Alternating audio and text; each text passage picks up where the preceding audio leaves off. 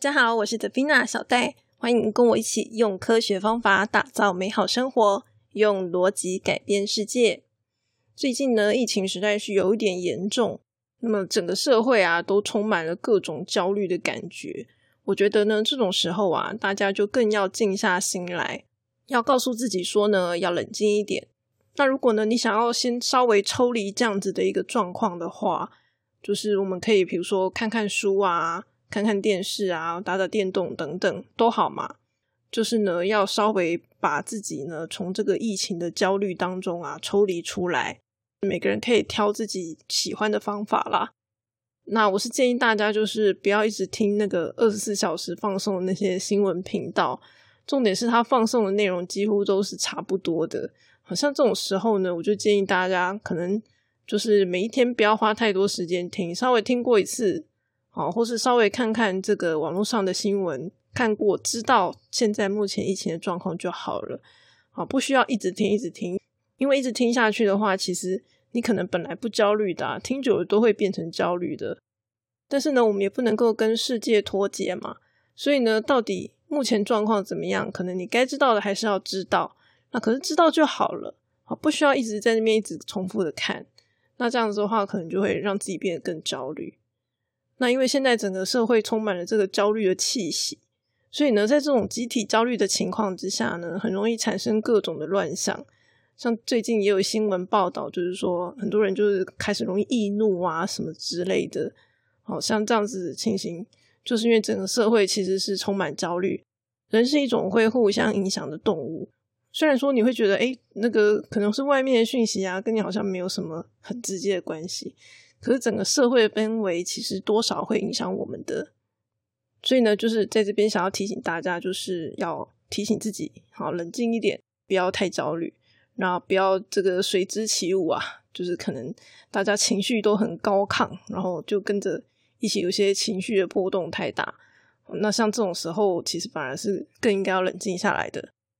那么上一期的时候呢，是有跟大家聊到说，我认为人际关系最重要的部分呢，就是要。尊重跟体贴这两点，那对我来说呢，这个就是人际关系的逻辑，好，最根本的逻辑。所以呢，我在做很多事情的判断上面呢，我就会从这两个点来作为出发点，然后去思考我该怎么做。那么呢，今天分享的主题呢，主要是 focus 在体贴这个点上面，然后我会跟大家分享我整个对于体贴这件事情的一个思考过程，就是给大家作为一个参考啦。那其实呢，我天生呐是一个不太懂人际关系的人，而且又是工程师嘛，每天都面对电脑，好，所以不太懂得怎么样跟人相处。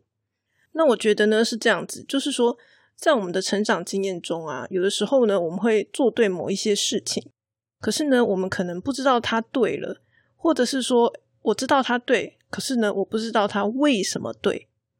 那因为呢，我从小就是喜欢观察别人嘛。所以呢，针对第一点，就是这件事情到底对不对？好，我通常是可以判断的。就是说，你只要常常去观察不同的事情，然后常常互相比较，看看这些类似的事件呢，它到底为什么成功，为什么失败？那通常呢，你就会知道什么事情是对的了。好，简单说就是多观察、多比较。那第二点就是说，我知道它对了嘛，好，可是呢，我却不知道它为什么对。那么，当我有这样子的一个疑问的时候呢？我就会把这个问题呢放在心上，然后呢，偶尔回想起来的时候呢，我就会试着去询问，然后去探索这个问题。那么像这样子啊，久而久之，好，当我对这个世界理解够充分了，然后我吸收的知识够多了，其实日子久了，你就会渐渐的知道为什么了。我在探索这些，呃，比如说像人际关系怎么样做才对，大概就是从这样子的一个概念下去做的。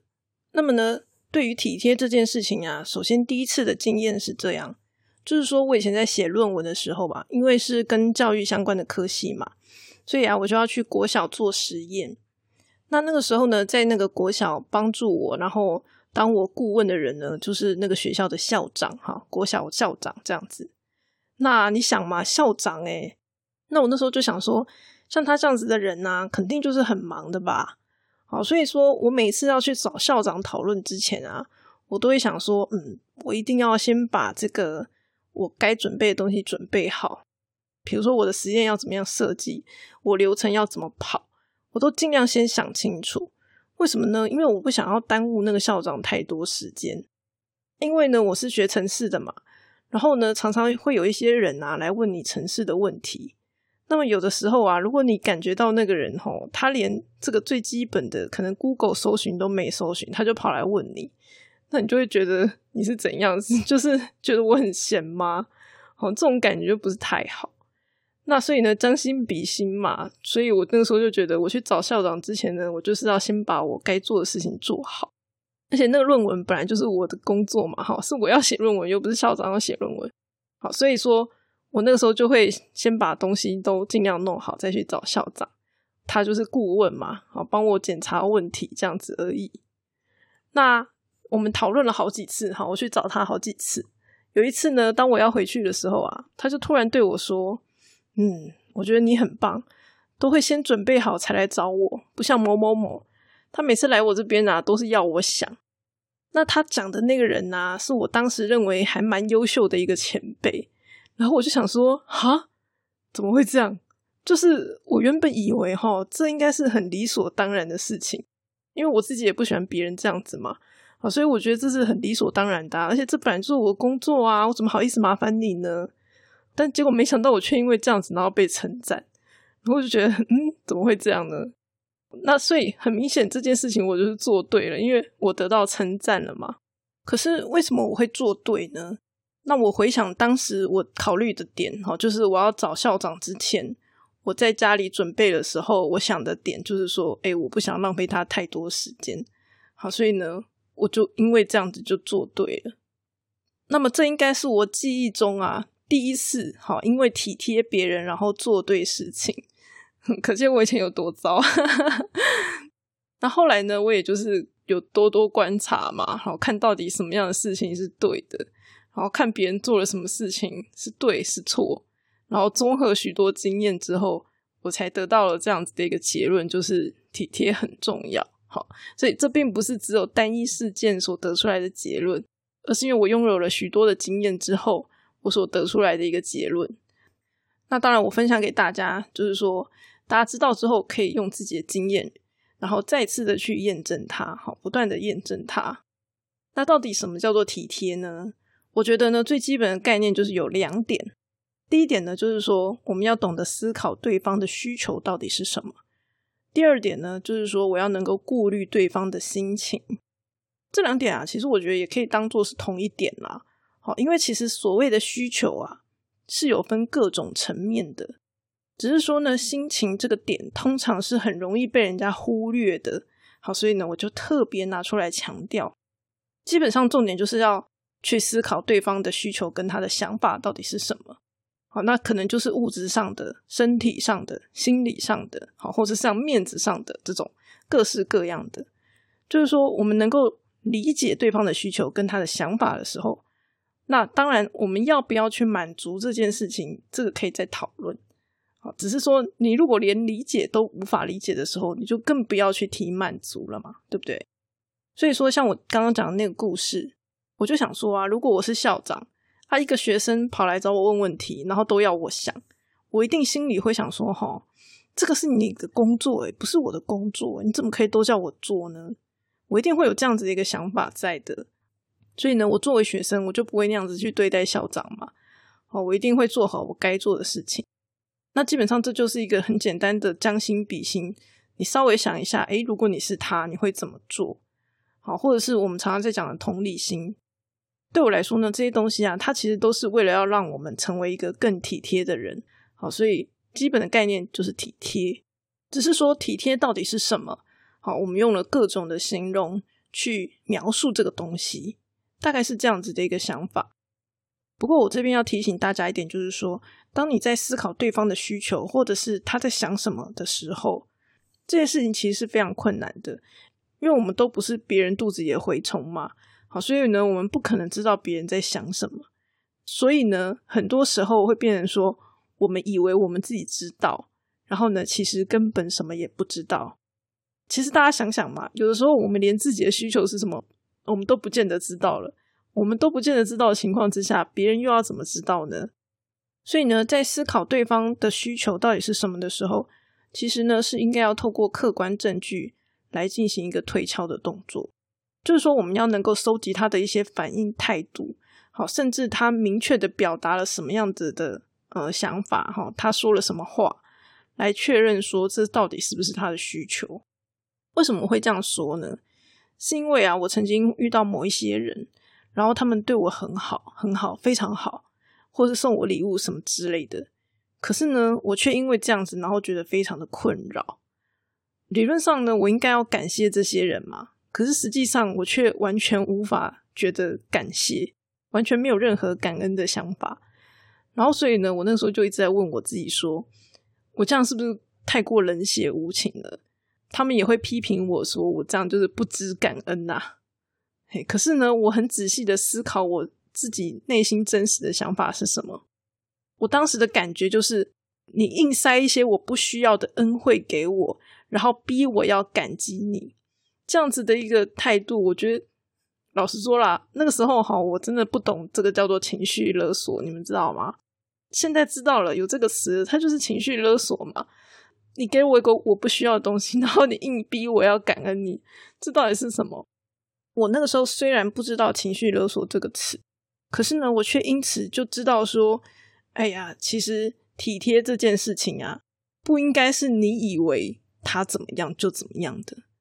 好，你应该是要问对方，或者是想办法去得知对方真正的需求是什么，好，而不是你自己主观认定你需要啊，然后就塞给他，不是这样子的。所以呢，我当时的反思就是这样。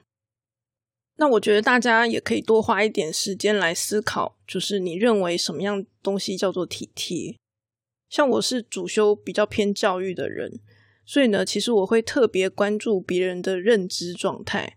认知的意思就是你知不知道，好，所以说我在跟别人沟通的时候，其实呢，我都会特别注意到底对方知不知道某些事情，因为呢，就是有的时候我们知道某些事情，但对方不知道，那这个时候其实沟通可能就会有一些状况，好，这叫做资讯落差。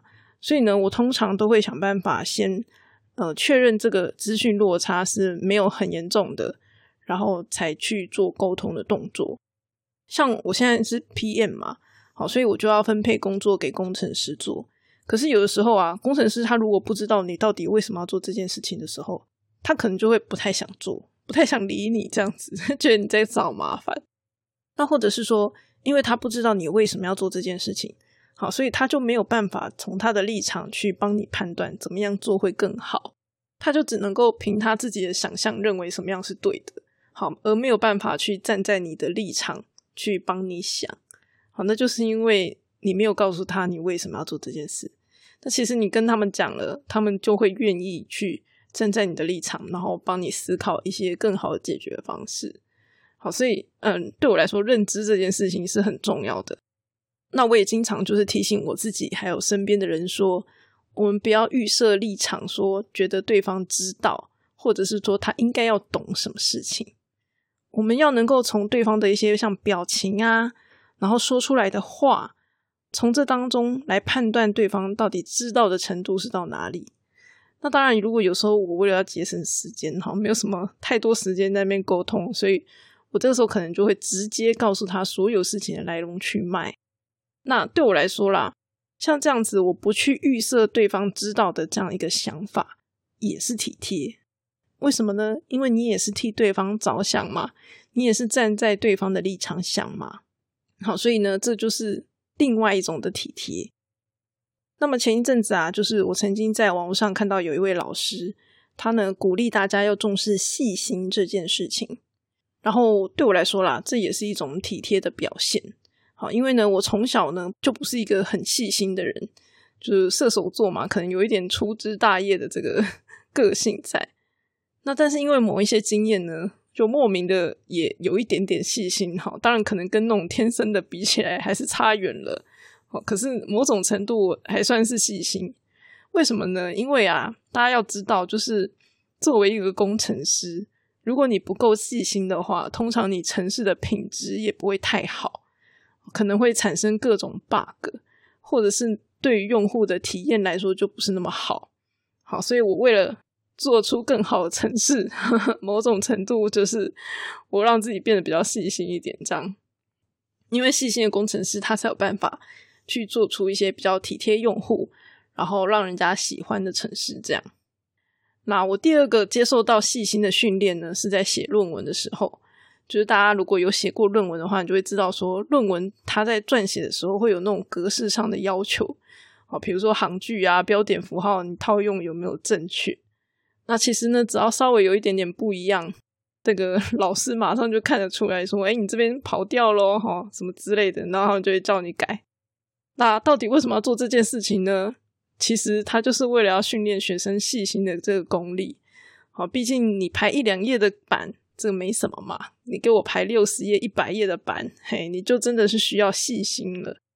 那你说，到底为什么要排版排的这么辛苦啊？其实呢，这是为了要让看的人觉得比较舒服。好，就是他看的时候，他可以比较快速，然后比较舒服的看你的文章。因为如果你那个文章排版乱七八糟，看的人也会觉得很阿杂。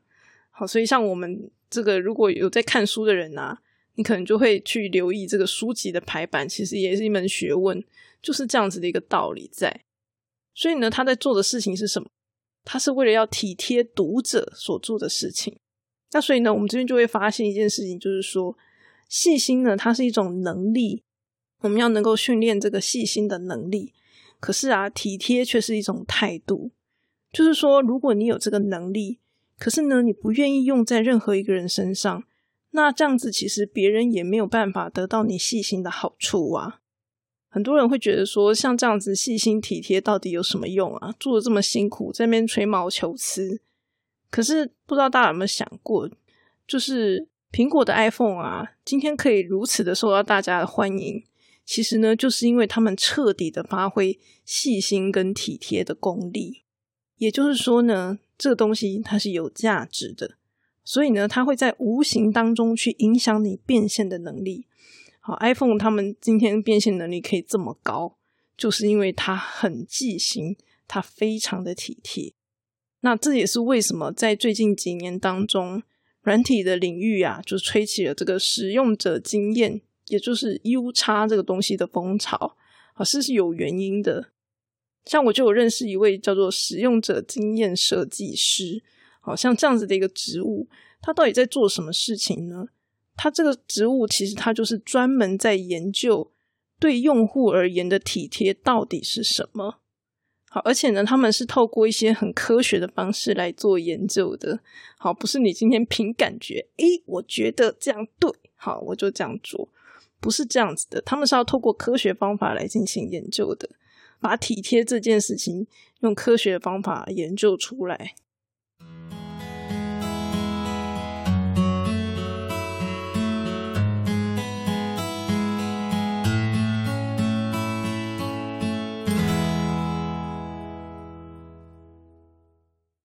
最近啊，我有听到大人的 Small Talk 第一百四十四集啊，在聊白目这件事情。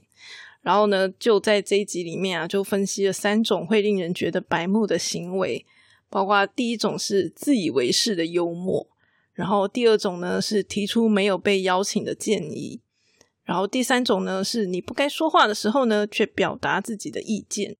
仔细听，你就会发现啊，这三件事情呢，其实都跟我们的输出有关。啊，也就是我们说出来的话到底是什么有关系。那有一次啊，我就陪我的朋友去看房子，因为那个房子前面的房客还在准备搬家，所以呢，屋子里就零零乱乱的，然后也不是太干净。那因为我的朋友啊，他是有一点洁癖的人，所以呢，他对于那个厕所有一点藏污纳垢的那种感觉，他就特别没有办法接受。那在看房子的过程当中呢，他就很忍不住的嘀咕了一句：“太脏了。”虽然他的声音不大，可是因为那个屋子也很小嘛，而且也还蛮安静的，所以其实大家都听得见。然后我真的当场三条线，不知道该说些什么。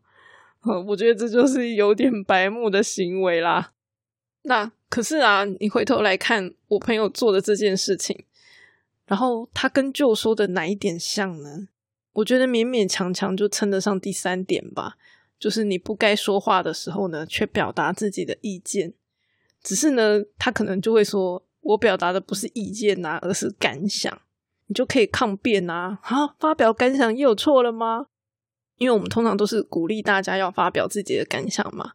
可是问题是你发表的时间地点不对啊，所以说从这样子的一个例子，你就可以看得出来。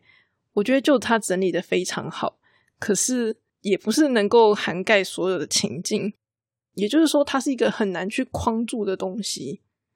有些东西啊，你如果从这个上到下，好，就从 case by case 分析整理出来，然后想要把它限定一个范围，其实我认为呢，这样子就是很难涵盖所有的情境啦。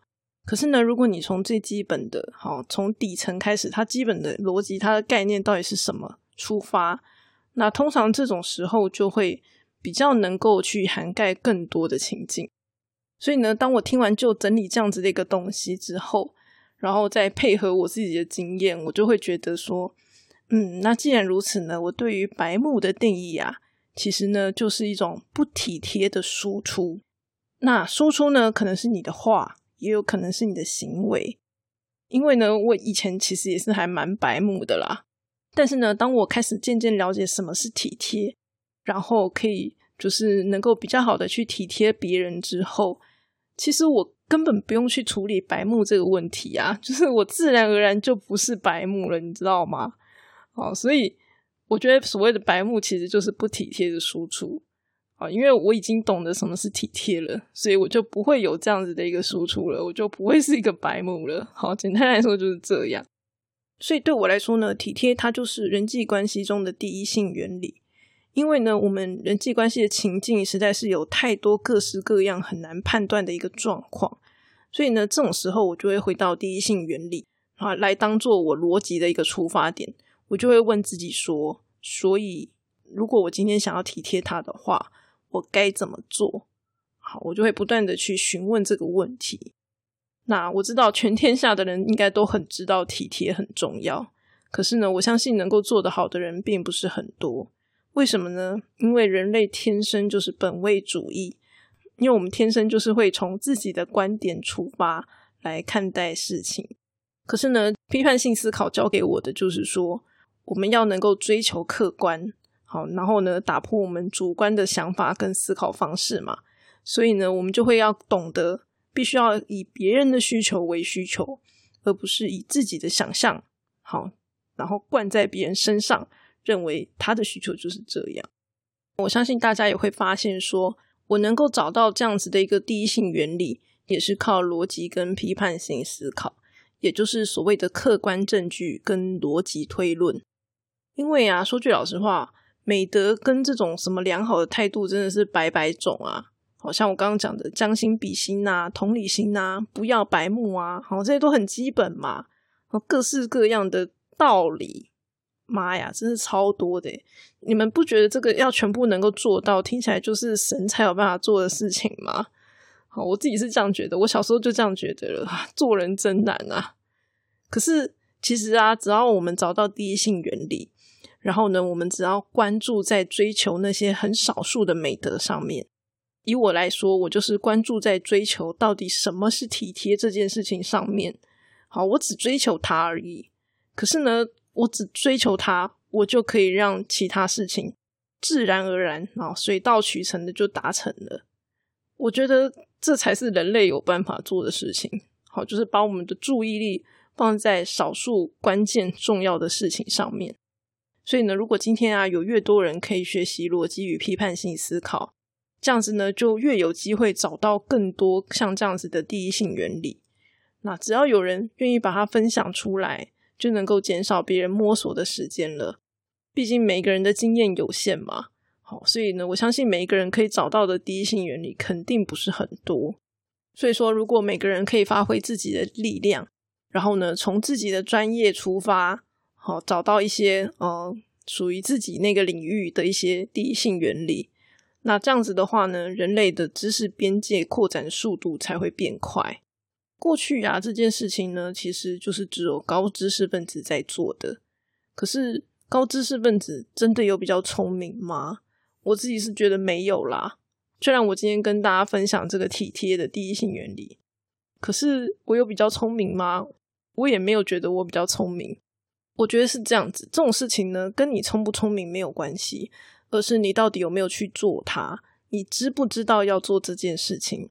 就是当你懂得越多，你看的越多，你知道的事情越多的时候，你自然而然就可以做出那些高知识分子能做的事情了。那么现在这个世界变迁的速度啊，其实是越来越快的。当我们的社会产生变迁的时候啊，多多少少就会有一些混乱的情形产生。那所以呢，变迁的速度越快越多，那混乱的这个状况也就会越来越严重。所以呢，我觉得如果有越来越多人呢懂得逻辑与批判性思考，那这样子呢，我们才可以比较好的去嗯抵御，或者是说一起来适应这个新的变迁的世界。那我相信这样对人类社会来说一定是会更好的。今天的分享就到这边喽，我们下次再见。